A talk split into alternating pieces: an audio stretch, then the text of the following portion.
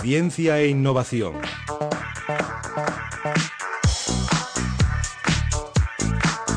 Llegamos a nuestra sección de ciencia e innovación y hoy queremos hablar de los cambios que se han producido en el sector de la alimentación en estos años y de cómo se ha acelerado ese proceso de innovación últimamente. Vamos a hablar en concreto de aquellos eh, alimentos que encontramos y podemos encontrar cada vez más en el mercado que anuncian esas propiedades beneficiosas para nuestra salud, ya sea mejorándola o evitando tener ciertas enfermedades. Se les atribuyen muchas eh, virtudes que en la actualidad se denominan funcionales. No es algo tan reciente como parece, sino que su origen ya se remonta hace miles de años. Tenemos que recordar, por ejemplo, una frase, una frase propuesta por Hipócrates, que la alimentación sea tu única medicina y que la medicina sea tu única alimentación. Asimismo, en las culturas indígenas y orientales, las propiedades medicinales de los alimentos han sido una filosofía transmitida de generación en generación. Saludamos ya a nuestros colaboradores de Ciencia e Innovación, los colaboradores de Domética Da Vinci. Jorge Moreno, buenas tardes, Jorge. Hola, buenas tardes, Cristina. Y José Miguel Rubio, Chemi. ¿Qué tal, Chemi? Buenas tardes. Hola, buenas tardes. Bueno, vamos a abordar hoy eh, el sector de la alimentación, pero ¿por dónde va encaminada la innovación dentro de este ámbito? Bueno, Cristina, pues debemos prepararnos para unos años de muchísimo movimiento en este sector que se está replanteando de arriba abajo, aunque en realidad qué sector no se está replanteando de arriba abajo y está teniendo muchos movimientos, ¿no? Pero bueno, en concreto, esta traslación de conocimiento científico viene ya precedido por importantes avances en la ciencia y su rápida implementación en el sector. Hay múltiples aristas desde las que podríamos abordar el tema. ¿no? Pero bueno, nosotros vamos a centrarnos en la llamada alimentación funcional. ¿Y eso de la alimentación funcional qué es? Bueno, pues a ver si sabemos explicarlo eh, de, de, forma entendible, ¿no? Bueno, en principio suena como algo raro, ¿no? Pero, pero, pero bueno, vamos a intentar centrar el tema. La tendencia a hurgar en los alimentos básicos en busca de propiedades hasta hoy inauditas para pasar a ser etiquetadas como alimentos funcionales interesa y mucho a la industria alimentaria y a los centros de investigación de bromatología y nutrición, ¿no?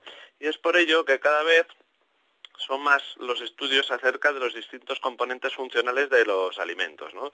Por cierto, puedes comentar a los oyentes que bromatología es la ciencia que estudia los alimentos en cuanto a producción, manipulación, conservación, elaboración y distribución, ¿no? y su relación con, la salud.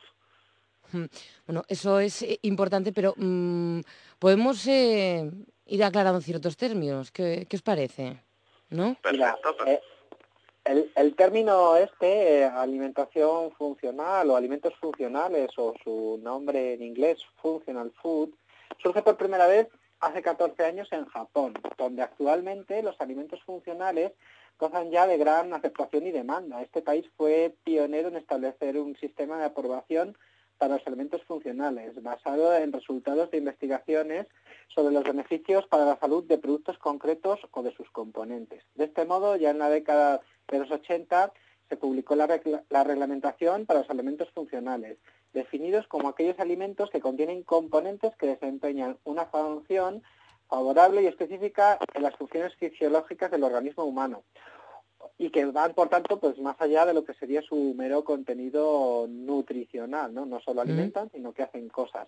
Hablamos de alimentos, por ejemplo, que disminuyen tu nivel de colesterol, que aumentan tus defensas, que te ayudan a mantener fuertes tus huesos o que mejoran tu frecuencia y regularidad eh, pues de las veces que vamos al, baño. ¿no? Si te parece, introducimos ya a nuestro invitado para que arroje más luz sobre estos temas. Bueno, pues el invitado que tenemos hoy es José Ramón Iglesias, director de I de CAPSA, ¿no? conocido, conocida por todos ¿no? como con su marca central de lechera asturiana y bueno, que agradecemos grandemente su participación hoy.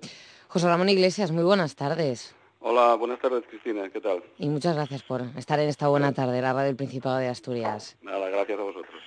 Buenas tardes, José Ramón, soy Jorge. Hola, eh, Jorge, buenas tardes. Buenas tardes. Mira, yo quería comentarte o empezar yo por preguntarte, ¿no? Cuando hablamos de alimentos funcionales, em, ¿se produce algún algún tipo de manipulación de dicho alimento o, o podríamos denominarlos naturales? Bueno, los alimentos funcionales, perdona, son naturales, es decir, son alimentos que mm, estándar que tenemos en nuestra cesta de la compra, pero a los que les hemos bueno, aplicado distintas tecnologías para conseguir lo que decíais antes, es decir, para conseguir que tengan un efecto adicional sobre el efecto nutricional, ¿no? Entonces, eh, las tecnologías que estamos utilizando en la industria desde hace ya varios años, y concretamente nosotros, pues es la adición de algún ingrediente también natural a un alimento que convencionalmente no lo, no lo lleva, ¿no? Por ejemplo, pensemos en una leche, que es un alimento tremendamente rico con, con todos los componentes proteicos y minerales, pero en cambio no lleva fibra. ¿no? Si le adicionamos fibra a, esa leche, lo convertimos en una leche o en un alimento funcional, porque la, fibra, digamos, mejora toda la parte de tránsito intestinal, frecuencia y demás. ¿no? También podemos recurrir a otras tecnologías, como puedan ser el eliminar alguna sustancia de ese alimento que no es beneficiosa, ¿no? reducir su contenido en azúcares o reducir su contenido en sodio. ¿no? O incorporar o cambiar alguna sustancia del alimento como puede ser una grasa de una, de una leche por una grasa más saludable, una grasa vegetal, como puede ser el ácido linoleico conjugado, que ayuda a reducir la grasa corporal. Es decir, hay distintas formas de, concebir el alimento funcional y utilizando distintas tecnologías conseguimos eh, ese beneficio adicional, como tú bien decías, por encima del nutricional. Todos estos beneficios eh, para la salud, entonces, eh, hacen que este tipo de alimentos, no sé, José Ramón, puedan equipararse a algún tipo de, de medicamento. No. No, no, no, no. A ver, desde la industria alimentaria lo tenemos muy claro y el consumidor cada vez está mejor informado y también lo debe, lo debe entender así. Es decir, los alimentos funcionales en ninguna manera pueden sustituir a los medicamentos.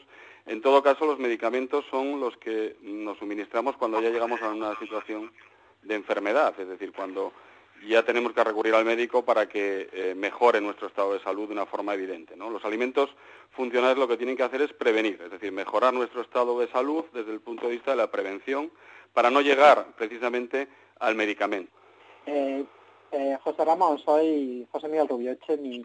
Hola. quería preguntar, pues, nuestros oyentes, ¿no? ¿Cómo están percibiendo ellos estos alimentos funcionales? Por ejemplo, ¿no? ¿Por, qué los científicos defienden los transgénicos, pero aún así el consumidor los rechaza, los movimientos ecologistas? Parece que... Pues, sí, sí, eh, te entiendo perfectamente. De hecho, bueno, un poco lo que decía antes, es decir, que cada vez, eh, gracias eh, también un poco a, toda la, la labor que se está haciendo desde las administraciones de la industria, de informar al consumidor de los beneficios y concretamente, por ejemplo, en alimentos funcionales hay una nueva reglamentación recientemente aprobada en la Unión Europea que protege al consumidor de cara a que los alimentos que realmente son funcionales y tienen una alegación, esta esté autorizada por la Unión Europea. ¿no? Y por lo tanto, el consumidor cuando lee en un envase que ayuda a reducir el colesterol o que mejora la frecuencia intestinal o el tránsito intestinal, por lo tanto, eso es, eso es totalmente cierto y lo está avalado por estudios científicos. Por lo tanto, yo te diría que ahí eh, lo que tenemos que conseguir es una mayor información al consumidor. ¿Pasa un poco lo mismo con los transgénicos? Sí, pero los transgénicos todavía están en una situación, diríamos, peor, ¿no?, en cuanto a la información que el consumidor recibe por parte de la industria o la administración, ¿no? Porque, bueno, pues como tú bien dices, parece que los transgénicos están demonizados, cuando en realidad los transgénicos es algo tan natural en la, en la alimentación como desde toda la historia de la alimentación, porque transgénicos de forma espontánea siempre, siempre han existido. Lo que, lo que ocurre ahora es que la ciencia es capaz de modificar un alimento de forma, eh, con intervención genética, pero de forma muy controlada y además de forma que ese alimento de luego sufre una serie de validaciones toxicológicas y de seguridad que nos hacen que garantice absolutamente su, eh, su utilización en alimentación. Y una cosa, José Ramón, ¿no se abusa un poco del tema del marketing, de, las marcas, con todos mm. estos alimentos funcionales, alimentos bio, podemos llamarlos, ¿no? Bueno, efectivamente hay muchas, hay muchas campañas que son prácticamente marketing, ¿no? Y tienes toda la razón. Gracias a Dios esto eh, se está corrigiendo y se va a corregir aún más, pero yo, yo eh, también he visto alguna anécdota de algún queso fresco, tal cual, que no diremos marcas, que bueno, desde ayudar a reducir los triglicéridos o el colesterol o mejoraba la salud visual. Es decir, había mucha, eh, evidentemente, propaganda, propaganda y en el mal sentido de la palabra, eh, en este tipo de alimentos. Hoy en día esto se ha corregido y cuando vamos al mercado cada vez encontraremos que las alegaciones son menos, pero las que son y las que ponen los, los envases son reales. ¿eh? Son reales. Eh, y, lo acreditarán, me imagino, estudios eh, científicos, ¿no?, que se podrán consultar. Sí, sí, efectivamente, efectivamente. La industria hemos invertido, pues en nuestro caso hemos invertido, pues concretamente en un alimento funcional más de dos millones y medio de euros para avalar científicamente que lo que decimos es así, ¿no? Y cuando tenemos una leche en el mercado que ayuda a reducir la grasa corporal es porque tenemos estudios científicos que lo demuestran y que demuestran que en poblaciones diana eh, hemos conseguido reducir la grasa corporal con este ingrediente. Entonces, claro, detrás de esto lo que hace es limitar la capacidad de que una industria, si no tiene la suficiente inversión en investigación y desarrollo, pueda utilizar esa alegación, no solamente aquellas que sean capaces de demostrarlo la utilizarán.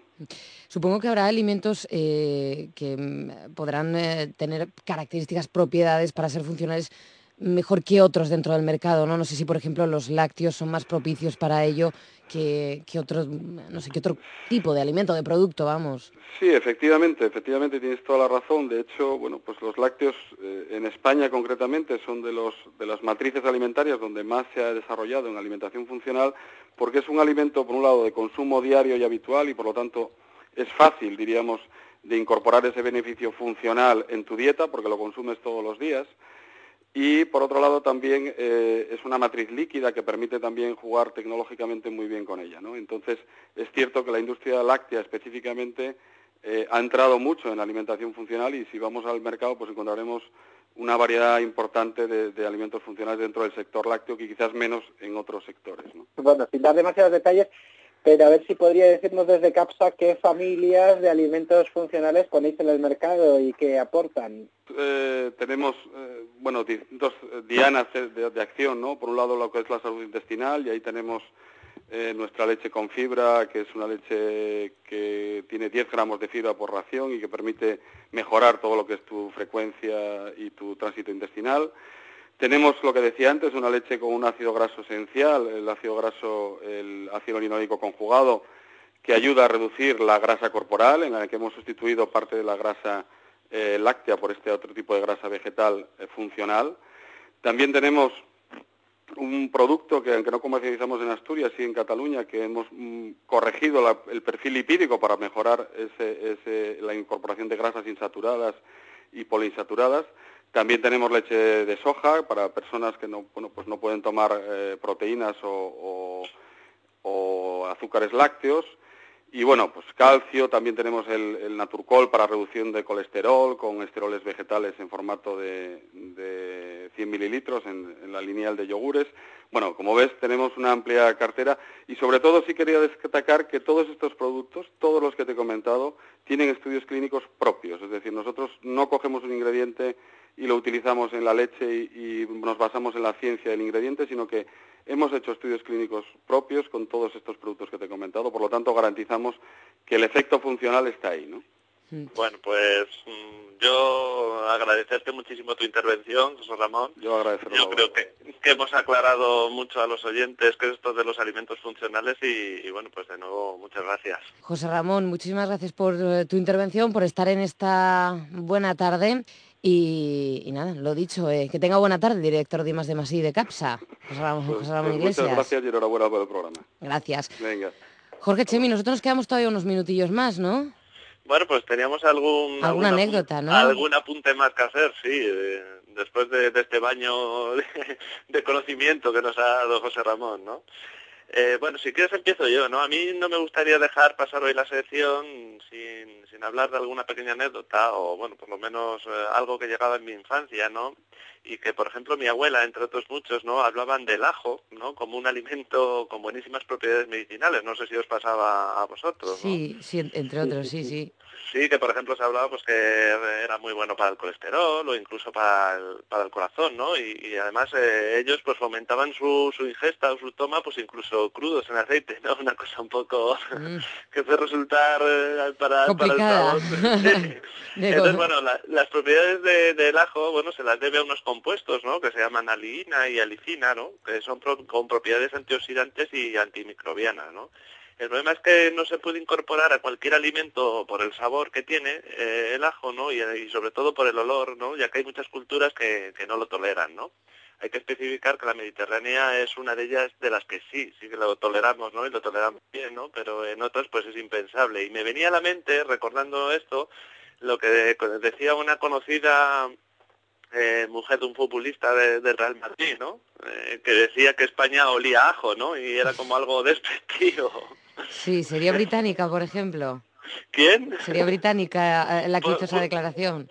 puede ser, sí, ah, que a nosotros a nosotros nos pareció muy mal y nos sentó muy mal, ¿no? Pero es verdad que en algunas culturas, pues ese olor, ese sabor del ajo, pues es algo que no que no lo toleran, ¿no? Que es impensable para ellos. Y habrá más innovaciones dentro del, sector, digo yo. Sí, sí, no, no queríamos perder la oportunidad de hablar, bueno, pues el sector de, la alimentación, pues también es un sector muy dinámico, ¿no? Y la innovación siempre está presente, ¿no? Por ejemplo, en, en, lo que son los recipientes o el contenedor en el que nos llega el producto, ¿no? Los paquetes, las latas, los bricks, ¿no? Pues que una vez que logran que el alimento se conserve eh, y nos llegue con todas sus propiedades adecuadas de olor, de sabor, de nutrientes, pues hay otras características que toman gran importancia, ¿no? Como el color, el aspecto o luego el, cuidado medioambiental que supone pues una vez terminado ¿no? el reciclaje de, de, estos recipientes, ¿no? que bueno, pues son aspectos que pueden influir en, los niveles de, ventas. Otra innovación, bueno, Internet, que, que, lo ha revolucionado todo, pues ahora permite pues que muchas personas pueden comprar sus alimentos directamente o recién cosechados de, del agricultor, ¿no? estableciendo vínculos entre cliente y productor a través de los mejores productos, más naturales y que permiten el arraigo, del agricultor. De hecho, me consta que hay proyectos de gran éxito donde tú, por ejemplo, en, una vaquería padrinas una vaca y te mandan los productos lácteos y la leche de tu vaca, ¿no? Eso está, muy bien y es la, innovación y la tecnología la, la que la que lo permite, ¿no? Y por último, pues por ejemplo, aunque ya se conocía la tecnología de impregnar aroma, pues comentar una compañía de agua mineral que ha desarrollado una tecnología por la cual las tapas de las botellas son capaces de cambiar el sabor del agua que contienen las botellas, ¿no? las tapas mantienen el aroma hasta 30 días y se pueden lavar, ¿no? La, compañía ha adoptado este, este camino y esta innovación porque, como dicen, ¿no? el sentido del olfato al final está muy relacionado con el sentido de, del gusto y bueno, pues estas tapas con estos aromas pueden ayudar a, satisfacer a los consumidores. ¿no? Hmm. Son algunas de las innovaciones que tienen eh, los alimentos que, como nos decían, no es solo cuestión de marketing, también hay una realidad y unos beneficios que, que repercuten en el consumidor. Cristina, ¿te han convencido? Me han convencido. bueno, de la prensa, o, bueno, sigues escéptica? Bueno, bueno, bueno, no, no, no, no. Algo me han, me han convencido. Todo sea por por tener buena salud y por recuperar la frase que decíamos al principio, ¿no? Que la alimentación sea tu única medicina y que la medicina sea tu única alimentación, que, que me ha gustado esa frase y deberíamos de aplicarla. hay, que, hay que incorporarla, sí. Pues sí, eso desde luego. La semana que viene hablamos de más cosas. Chicos de Domotica Da Vinci, colaboradores de nuestra sección de Ciencia e Innovación. Jorge Moreno, muchas gracias. Muchas gracias a ti y a todos los oyentes. Y José Miguel Rubio, Chemi, gracias también. Venga, gracias a vosotros. Y que tengáis muy buena tarde. Igualmente. Gracias.